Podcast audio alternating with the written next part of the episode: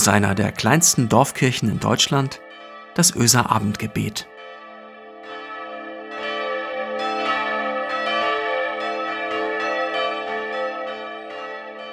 Einen schönen guten Abend, herzlich willkommen zum Öser Abendgebet. Ich bin Marco Müller, der Pastor der Kirchengemeinde Öse. Mein Gott, was hat dieses Jahr an Kapriolen geschlagen? Was wir als Menschen im Jahr 2020 erlebt haben, das hat keine Generation vor uns in dieser Weise erlebt. Nicht so weitreichend, nicht so universal. Ich weiß, liebe Leute, ich habe mit diesen Worten vor sechs Tagen schon einmal angefangen. Dass ich sie heute wiederhole, ist freilich nicht einfallslos, sondern ja, nur konsequent. Denn was sind das für Kapriolen, die dieses Jahr, die diese Pandemie und ihre Entwicklung uns abverlangen? Was sind das für Kraftakte, die uns abverlangt werden, jedem in seinem eigenen Umfeld, jeder in ihrer eigenen Umgebung? Ihr merkt es vielleicht, ich rede gerade ziemlich authentisch von mir selbst. Heute Nachmittag haben wir im Kirchenvorstand uns dazu verständigt, auch in Öse die drei geplanten Präsenzgottesdienste für Heiligabend abzusagen. Es geht mir überhaupt nicht gut damit. Denn ich weiß um die Menschen, die so sehr darauf gehofft hatten, am Donnerstagnachmittag zu kommen und gerade in dieser Zeit Trost zu finden. Im abständigen Miteinander, an der frischen Luft mit Masken. Es fällt mir wirklich schwer. Und trotzdem habe ich heute genau das für richtig gefunden, genau diesen Schritt zu gehen. Am Wochenende sickerten Meldungen aus England durch, die von einer neuen, viel ansteckenderen Virusvariante berichteten. Und die Informationen dazu, ob diese jetzt in Deutschland vielleicht schon angekommen ist oder nicht, die sind widersprüchlich. Aber wer will das beurteilen? Allein diese Perspektive ändert jedenfalls alles, was wir uns so schön ausgedacht hatten. Frische Luft, Masken, Abstand. Und ein zweiter Gedanke, ein weiteres Argument im Abwägen der Unmöglichkeiten kommt hinzu. Wir können nicht mehr.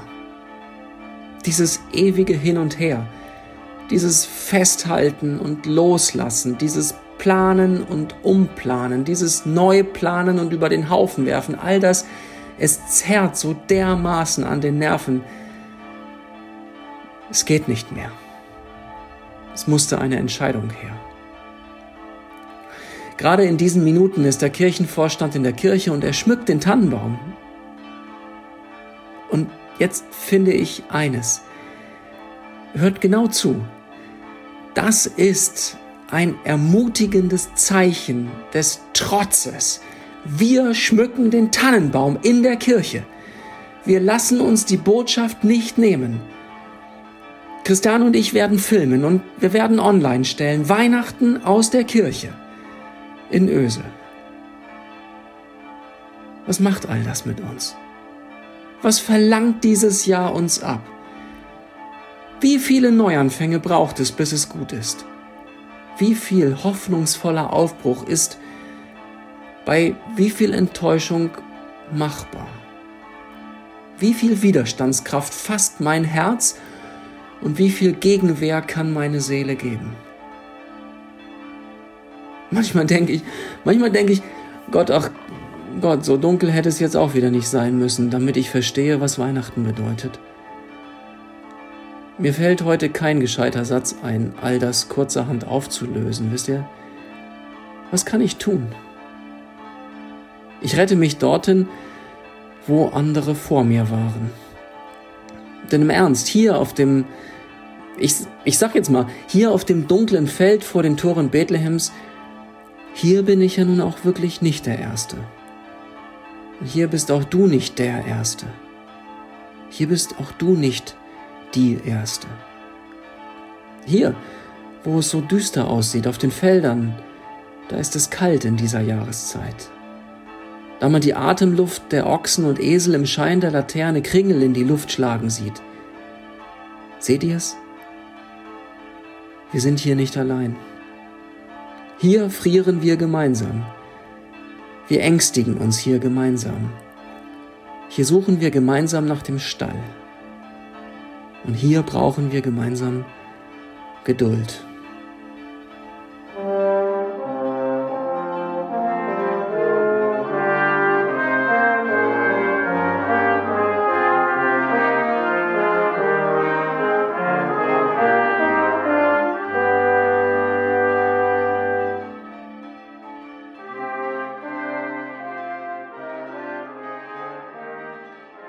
Noch manche Nacht wird fallen auf Menschenleid und Schuld.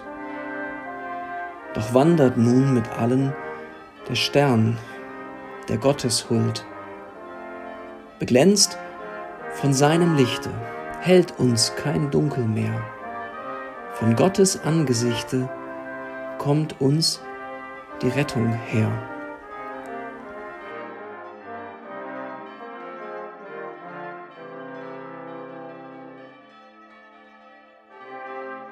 Gott will im Dunkel wohnen und hat es doch erhellt. Als wollte er belohnen, so richtet er die Welt.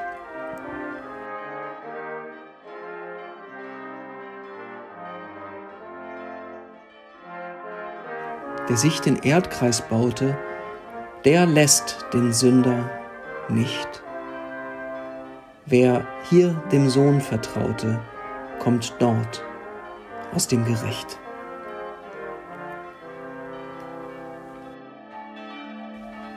Gott will im Dunkel wohnen und hat es doch erhellt.